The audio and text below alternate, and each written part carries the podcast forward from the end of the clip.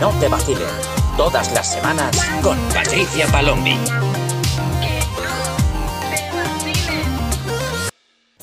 ¿Qué pasa, gentesica? Yo soy Patricia Palombi y estás escuchando un episodio más de Que no te vacilen, el podcast donde hablamos sobre las relaciones de la generación Z y de la generación millennial. ¿Qué tal estáis? ¿Qué tal el veranito? Ya estamos aquí de vuelta en el podcast. Ya sé que he estado durante unas semanas un poquito desaparecida, pero bueno, es normal porque yo también he descansado, he desconectado, ya estaba un poco saturada de todo esto, entonces yo también necesitaba descansar. Y espero que vosotros lo hayáis hecho también. Ya estamos de vuelta aquí con la temporada 2 del podcast. Estoy súper feliz porque todavía me quedan un montonazo de cosas que decir. Mm, ya sabéis que podéis seguir mandándome todas las sugerencias al Insta del podcast, arroba que no te vacilen. Y hoy me gustaría empezar esta nueva temporada con un episodio un poquito diferente, pero, me, pero muy útil. Y es que con esto de empezar septiembre, no sé vosotros, pero yo como que me parece que empiezo año nuevo. O sea, desde el cole, que es como empieza el, nuevo curso y todo esto, es como que empezaba también el año en general, aunque mm, luego también empieza en enero con nuestros propósitos y todas estas cosas, pero parece que en septiembre también empieza el año. Entonces también es buen momento para intentar darle como un vistazo a qué estamos haciendo bien, qué estamos haciendo mal, en qué cosas eh, puede mejorar nuestra vida en general.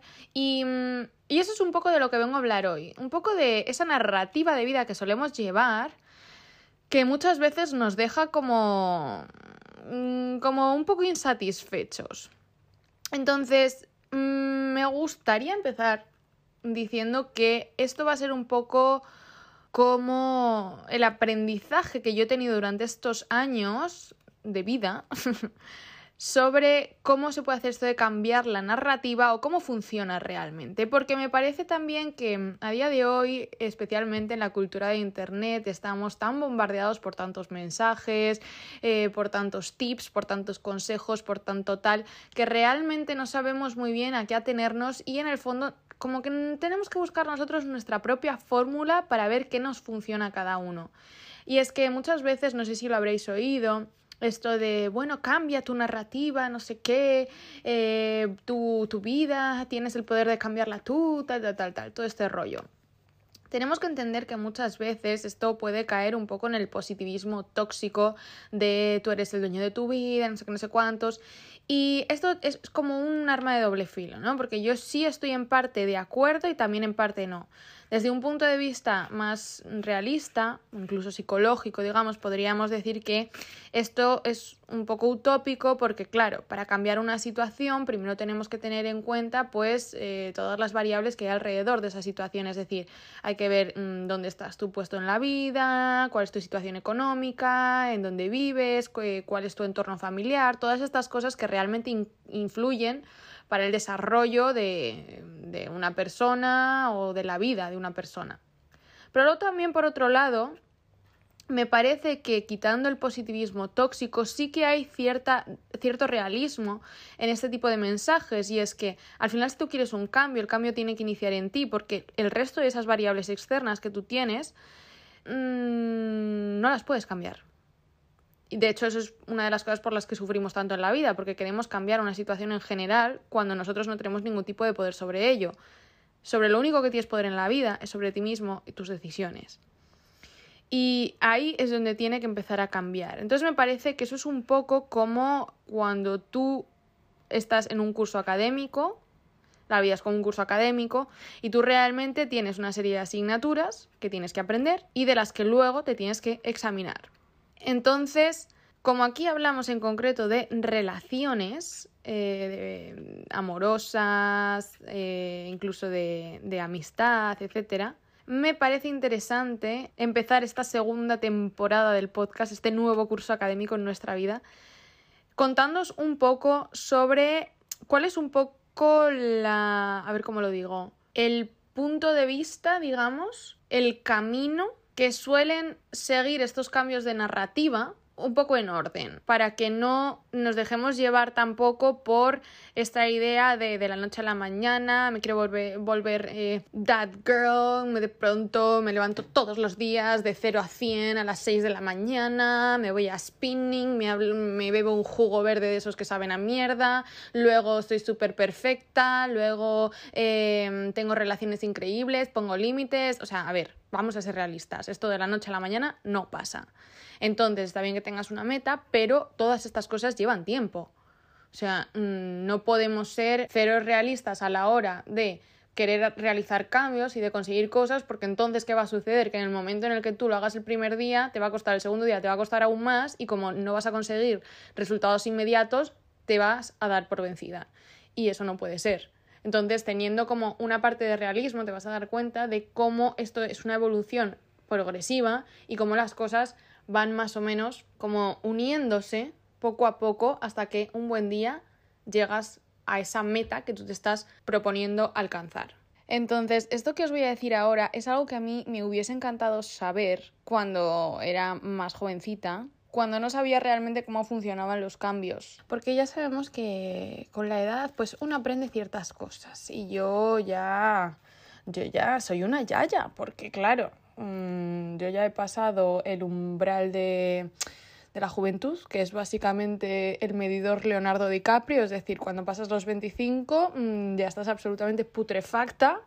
Entonces, pasado de este, de este juvenómetro, eh, yo, pues desde este, desde este cuerpo absolutamente putrefacto de ultratumba, yo voy a eh, contaros un poco qué cosas me hubiesen gustado a mí saber, pues antes de realizar un gran cambio o de plantearme una meta o de saber qué es lo que quiero. Aunque, aunque al final siempre vas aprendiendo en la vida y hay muchas cosas que todavía quizá no haya experimentado, aunque la verdad es que he experimentado bastante, tampoco vamos a mentir.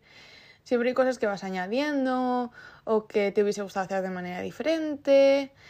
Aunque a pesar de todo, yo creo, os voy a decir una cosa y es que el mejor consejo, independientemente de lo que yo vaya a decir aquí hoy, eh, independientemente de lo que podáis sacar de aquí, eh, no hay mayor lección que vivirlo por vosotros mismos. Es decir, por mucho que yo diga, por mucho que yo os pueda pasar, transmitir mis conocimientos, yo creo que el mayor maestro es la vida en sí y además cada uno tiene que experimentarlo. Y además os animo mucho a que la experimentéis y que no tengáis miedo, porque el miedo es lo peor que hay, o sea, el miedo te frena de hacer las cosas que quieres hacer, el miedo te frena de vivir grandes experiencias, el miedo te frena de ser quien quieres ser. El miedo es, eh, es, es yo creo, lo peor que existe en la vida. Y y esto es muy común, ¿no? Que vemos que, de hecho, o sea, yo creo que esto ya lo he comentado alguna vez, yo creo que al final la esencia de la vida es, bueno, esto no sé si lo he contado alguna vez, bueno, os lo voy a contar. Yo siempre he batallado mucho con el tema de, ay, el sentido de la vida, el sentido de la vida, tal. Yo me acuerdo que cuando era adolescente, especialmente, a mí esto me, me perturbaba muchísimo, muchísimo, o sea, eh, me, me, perturbaba de verdad. O sea, yo me acuerdo que yo tenía súper largas conversaciones con una persona que es como muy sabio ha vivido muchos años y es muy sabio y tal, y además tiene las ideas muy claras, lo cual es muy bueno porque puedes contrastar. Cuando tú hablas con una persona mayor que tiene las ideas muy claras, es muy bueno porque uno, te abre caminos nuevos, dos, te hace plantearte tus propias creencias y tres, puedes aprender a eh, discernir entre tú y el otro. Es decir, mm, puedes saber si hay una persona, o sea, quiero decir, puedes saber si lo que tú piensas tiene una base sólida o se tambalea ante eh, las premisas de otra persona. Entonces, eh, yo me acuerdo que cuando era más jovencita, pues cuando era más adolescente, o incluso en mis primeros años de juventud, eh, cuando todavía era apta para ser novia de Leonardo DiCaprio, yo a mí esto era una cosa que mm, me, me, perturbaba bastante. que por cierto, ahora que lo estoy pensando, a ver si va a ser que estas chicas también, es decir, las novias de Leonardo DiCaprio también están perturbadas por el sentido de la vida, al cumplir los 25 lo encuentran y por eso le dejan. Puede ser una narrativa diferente. Cuidado que estamos aquí llegando a algo, un momento, porque esto acaba de ser un descubrimiento. Eh, bueno, vamos a hablar de eso luego. Mm, le daré un par de vueltas a mi tesis doctoral sobre eh, las novias de Leonardo DiCaprio, voy a continuar con lo que os estaba contando. El caso es que a mí esto me perturbaba, ¿no? Lo del sentido de la vida. Y hace... Y esto me hacía sufrir mucho. Eh, ahora diréis, ¿lo has encontrado? No, no lo he encontrado todavía, pero no sufro. Y eso es bueno. El caso es, ¿por qué yo dejé de sufrir? Porque cambié la narrativa. Es decir, encontré un sentido no a la vida, sino al cómo encontrar ese sentido. Eh, yo estaba muy mal hace un par de veranos y me acuerdo que estaba en la playa con, eh, con mi mejor amiga, bueno, Paula, que de hecho tengo una entrevista con ella aquí. Pone entrevista, hablamos de los apegos y habláis con ella. Hablamos todos, todos, hablamos con, con ella sobre el apego seguro. Tenéis la entrevista en un par de, de episodios un poquito más adelante. Em, bueno, pues el caso es que yo, la madre de Paula es un poco como muchas veces mm, mi terapeuta, en el sentido de a mí me pasa una cosa existencial o de relaciones y entonces yo mm, después de sufrir durante mucho rato, muchos meses, de pronto un día coincido con la madre de Paula, hablo con ella tomándome un café o donde sea y entonces después de salir de esa charla, como ella me da una visión totalmente diferente a cómo yo enfoco las cosas, pues digo, hostia, me he quedado tranquila.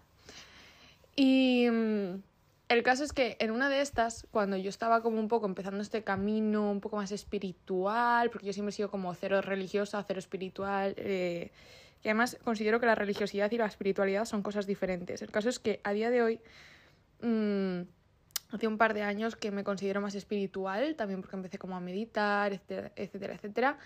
Eh, que no religiosa, pero cuando yo estaba empezando como este camino, ella, que sí que es muy espiritual y muy religiosa, ambas dos, estábamos hablando un día y me estaba hablando pues de ciertos maestros, eh, pues yogis o pues gente así como muy importante en el tema de la espiritualidad, tal, me estaba hablando de Paramahansa y toda esta gente. Y entonces me dijo, mira Patricia, yo veo la vida de la siguiente manera y es que nosotros todos tenemos ciertas lecciones, ¿no? Dice, yo veo la vida como una escalera, por ejemplo. Entonces tú empiezas en el escalón número uno y acabarás pues en el último escalón. Durante esa escalera, que eso es la vida, tú tienes ciertas lecciones que aprender. Y cada cosa que a ti te va a pasar es una lección que tú tienes que aprender. El tema está en que esa lección se te va a repetir constantemente con diferentes caras y en diferentes situaciones hasta que tú aprendas esa lección que tienes que aprender. Y claro, a mí dije, a, mí esto me chocó un poco porque fue como muy visual y a mí me funcionan mucho las cosas que son muy visuales. ¿En qué sentido? En que, claro, yo realmente pude como salir de, mi movida mental eh, y verlo desde fuera, ver esos problemas, esas lecciones desde fuera, no tanto como el problema en sí, o sea, no tanto como joder, estoy sufriendo por fulanito, porque tal, porque me ha tratado mal, porque no sé qué, porque estoy aquí sufriendo, porque en realidad quiero estar con él, pero en realidad él no quiere, pero o sea, salí de esa narrativa, ¿no? De ese bucle en el que, en el que entramos y entonces básicamente lo vi desde fuera y dije, eso ya te ha pasado previamente, o sea, esto te ha pasado con fulano, con mengano, pero realmente son situaciones medianamente diferentes, aunque muy parecidas, pero evidentemente con caras diferentes, pero la lección es la misma, o sea, ¿dónde estás fallando tú? ¿Dónde estás fallando? Y dije, hostia, es verdad, estoy fallando aquí, aquí, aquí, porque estoy repitiendo este mismo comportamiento todo el rato, porque estoy gestionándolo siempre de la misma puta manera, siempre. Y siempre reacciono igual, y siempre me dejo llevar por estas emociones, o siempre al final acabo cediendo ante esta presión, o siempre, ¿sabes?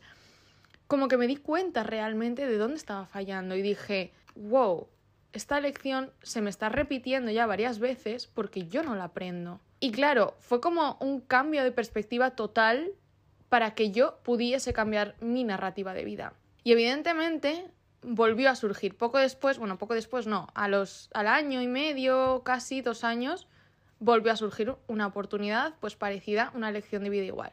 Misma situación, diferente cara, otra persona que me empezaba a hacer lo mismo. Al principio está en tu naturaleza empezar a comportarte de cierta manera hasta que te das cuenta. Y yo de primeras empecé a comportarme igual que siempre. Y de pronto dije, uy, uy, un momento, un momento, este malestar, esto que a mí me está avisando mi cuerpo, esta situación no está bien. Esta persona no se está comportando bien conmigo. Y fue la primera vez en mi vida que de pronto ahí puse como, o sea, puse un, un, un parón, un stop, una barrera y dije, no, esto no va a ser así. Evidentemente tuve que luchar contra mis instintos porque mi naturaleza me hacía comportarme de cierta manera, pero me forcé a mí misma a decir, no, te separas de esta persona porque evidentemente no te está tratando bien, no tal y tú tienes que poner tus límites, porque es exactamente la misma lección que la anterior y que la anterior a la anterior. O sea, esta es la tercera vez que te pasa. Y como dijo esta mujer, se te va a seguir repitiendo hasta que tú cambies cómo tú reaccionas. Y entonces fue en el momento en el que yo dije, Jaja, agárrate ahí, que ahora todos los años de terapia para esto servían. O sea, es verdad que tú vas a mejorar durante la terapia si tienes la suerte de poder eh, tener ayuda psicológica. Pero realmente tu psicólogo, tu psicóloga, tu terapeuta, tu coach o lo que sea que tengas de ayuda, no te va a solucionar los problemas, te va a dar una guía, te va a decir, cuando pase esto, puedes reaccionar de estas maneras y si reaccionas de así, así, así, es por esto, por esto, por esto. La cosa es que solamente tú tienes el poder realmente de ponerlo en práctica. Nadie más va a, poder ponerlo en práctica menos tú. O sea, tú puedes aprender muchísimo de programación, empollar muchísimo, pero hasta que tú no te pongas delante de un ordenador y te pongas ahí eh, a meter los códigos y a ver en dónde estás fallando y cometas errores y vuelvas atrás y aprendas de esos errores, por mucho que tú tengas un profesor cojonudísimo, por muchos libros, por muchos tomos eh, de programación que tú te leas, por mucho que, que, que tú estudies, o sea, realmente hasta que no lo pones en práctica no vas a ver en dónde fallas. Y al final la teoría muchas veces se nos va de la cabeza.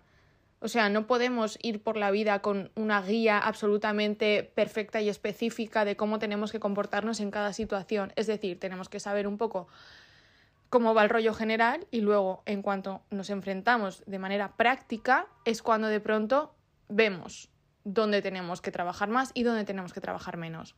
Entonces, yo para mí ese fue como el punto de inflexión, ¿no? Que dije, vale, estoy sufriendo mazo por una tercera vez pero em, voy a cambiar la perspectiva, o sea, voy a luchar contra mi naturaleza, o ya no mi naturaleza, sino contra lo que he aprendido, porque muchos de estos comportamientos ni siquiera son parte de nuestra naturaleza, eh, mm, son simplemente cosas que hemos aprendido en nuestro entorno para sobrevivir en él. Y, dije, voy a intentar cambiar eso que, que mi cuerpo me pide que haga contra lo que creo que es correcto. Y así fue la primera vez que yo me planté y dije no. Y dije, mm, voy a hacer lo que creo que es correcto para mí. Y a partir de ahí, chicos, no hubo vuelta atrás. O sea, a partir de ahí fue cuando cambió completamente mi narrativa en el resto de las relaciones que he tenido. Porque en el momento en el que yo entendí que cuando una persona me estaba tratando mal, por mucho que yo quisiese eh, o me, sintiese mal o yo quisiese estar con esa persona o tal o cual, em, entendí que era más importante pues ese respeto a mí misma, digamos, a mis valores, a lo que yo creía correcto. Y me ha sido mucho más fácil poner límites en esas relaciones, frenar cuando alguien no estaba siendo apto para mí o dejar de involucrarme con ciertas personas esto es algo muy común cuando decíais, cuando me preguntabais, pues es que no sé cómo poner límites, no sé cómo poner límites. Yo creo que a mí por lo menos lo que me bastó fue eh, eh, ese, ese, ese momento de inflexión, ¿no? Ese separarme de mis propios pensamientos y ver la perspectiva desde fuera, ¿no? En grande. En cuál es el sentido de todo esto, no cuál es el sentido de esta relación en concreta, no cuál es el sentido de fulano o mengano, o sea, eso no. ¿Cuál es el sentido de todo esto que estoy haciendo en, global, en conjunto? O sea, ¿a dónde quiero llegar? ¿Para qué me está sirviendo todo esto? Y yo creo que eso es un poco la clave de, de, de esos momentos que tenemos a veces como que nos cambian la vida. También, por ejemplo, es que yo tengo la teoría de que muchas veces, tengo la teoría, no estoy convencida de que para realizar ciertas cosas o tomar ciertas decisiones también tienes que tener cierta madurez. Es decir, yo no, no puedo tomar las mismas decisiones que tomaba cuando tenía 19, 20, 22 años, porque yo no había vivido lo mismo, yo no había aprendido suficiente, yo no tenía un concepto de cómo era la vida todavía. Son cosas que tienes que ir aprendiendo, ¿no? Y que al final con la edad acabas dándote cuenta de ello. Es por eso, por ejemplo, por lo que muchas veces se critica en estas relaciones, ahora fuera de coña, con lo de las relaciones estas de Leonardo DiCaprio con las chavalitas estas, cuando se critica mucho eh, las relaciones de gente mayor con gente que todavía no ha pasado los 25, es por estos motivos, porque realmente las personas hasta los 25 eh, digamos que el lóbulo frontal, que es el que toma las decisiones, no está completamente desarrollado. Entonces, cuando una persona todavía no ha llegado como al culmen de esa evolución, que generalmente, ya te digo, suele ser sobre los 25, quizás un año antes o lo que sea, pero bueno, suele ser alrededor de los 25, no, no se recomienda que salgas con personas mayores de esa edad, porque ellas sí están completamente desarrolladas a nivel cerebral y ellas sí han vivido más, sí saben qué es lo que quieren, sí saben cómo comportarse, sí tienen más experiencia, sí saben o bien qué quieren en la vida, qué no quieren, cómo manipular, cómo no manipular y tú eres un blanco mucho más fácil. Evidentemente, este tipo de, de personas que buscan targets mm, de edad menor es porque son mucho más fáciles de eh, manipular es decir, una persona, mm, una chavalita con 20 años no va a ser lo mismo que una mm, mujer de 30 años. Mm, ¿Por qué? Porque evidentemente la de 30 ha vivido muchísimo más, sabe dónde están los límites, sabe qué permite y qué no, y sobre todo te vas a tener que esforzar el doble para llegar a su altura. Y esto hay mucha gente que no quiere hacerlo. En cambio, claro, mm, una chica de 20, bueno, está aprendiendo ahora, está experimentando, le dan igual 20 que 80, eh, bueno, bueno, vamos con todo, ¿no? Vamos viendo, experimentando, eh, le haces cosas y realmente no sabe todavía poner límites, no sabe mm, cómo expresar sus necesidades, todas estas cosas. Entonces, esto os lo decía por, por lo de que creo que hay muchas cosas en la vida que necesitas cierta madurez para eh, aceptarlos. Por ejemplo, la aceptación en sí que es lo más complicado que os digo siempre el ser humano, es como tú llegas a terapia y lo primero que te dicen es vamos a trabajar la aceptación, porque realmente muchas de las batallas que tenemos en el día a día es porque no aceptamos, no aceptamos la situación, no aceptamos que fulanita no nos quiere, no aceptamos que nuestra vida es de esta manera, no aceptamos que eh, estamos en este tipo de trabajo, no aceptamos que nuestra familia nos hace tal, no aceptamos que, o sea, son todas estas cosas que no aceptamos y hasta que no aceptamos nuestra realidad no podemos cambiarla. Siempre estamos en esta lucha constante que lo único que nos hace es estar en sufrimiento, sufrimiento, sufrimiento, como intentando batallar contra, contra estas circunstancias, pero mm, de manera como salvaje, o sea, no realmente eh, con un plan que vaya a funcionar, digamos. Y de esta misma manera que considero que tienes que tener cierta madurez para aprender que hay muchas cosas que son como son y que no se pueden cambiar, que tú solamente puedes cambiar tu realidad y que el cambio empieza en ti, no en los demás ni en las variables externas que tú no puedes realmente controlar. También considero que hay muchas veces en la vida que por mucho que tú insistas en algo o incluso te insistan o tú insistas a otros para que hagan ciertas cosas, es como hasta que no te da un clic en la cabeza y te, te autoconvences, no me digas cómo se da ese clic, ni eh, por qué, ni cuál es la situación, nada de eso, pero hasta que no te da como un clic que estás convencido de hacerlo, de verdad, porque hay algo en ti de manera intrínseca que te dice que eso es lo correcto y que debes hacerlo y que te da igual pasar por esos malos momentos para conseguir tu meta, hasta que a ti no te da ese clic es muy difícil conseguir ciertas cosas, ya sea eh, a nivel eh, como personal, a nivel psicológico, a nivel profesional, a nivel mm, todo, o sea, tienes que tener ese clic. Por eso creo que el paso este empieza en cierto punto y ese punto viene dado por la experiencia. Es decir, si tuviésemos que hacer un camino, un poco rebobinando, ahora que ya he hecho un poco la, la, exposición, digamos que en primer lugar sería la experiencia, luego la separación de ti a esa situación, ver la situación de manera grande, global, entender para qué está sucediendo todo eso, para qué en tu vida está sucediendo todo eso, para llegar a qué, luego volver a enfrentarte a la misma situación, cambiando la narrativa, y luego ya es cuando te das cuenta de esa aceptación, de esa madurez, y ya sigues adelante. Pero porque ha habido algo en ti durante ese proceso que a ti te ha cambiado. A cada uno es diferente y a cada uno le viene en un momento diferente, pero es ese clic, ese... Yo lo llamo el clic, pero es como que de pronto dices, ya está. O sea, ya no más. Y realmente es ya no más y luego te vuelves a enfrentar a esas situaciones y no reaccionas de la misma manera. Y si reaccionas lo frenas, porque sabes que eso no es así, que no debe ser así, porque sabes cuál es tu camino y sabes por qué luchas y qué es lo que quieres en la vida.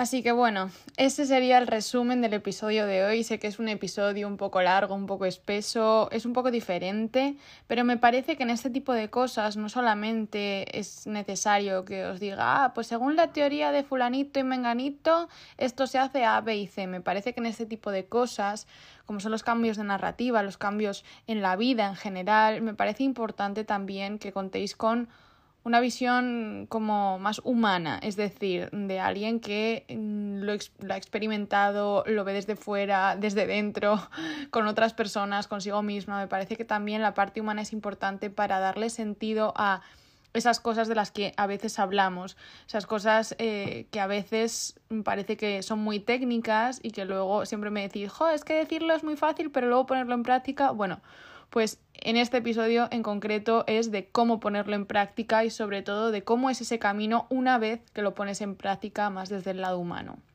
Así que espero que os haya servido.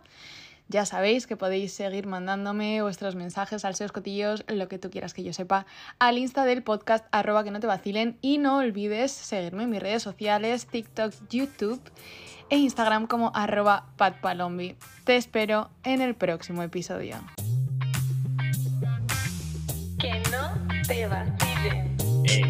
Te vacilen. Tía, que no te vacilen. Que no te vacilen. Todas las semanas con Patricia Palombi.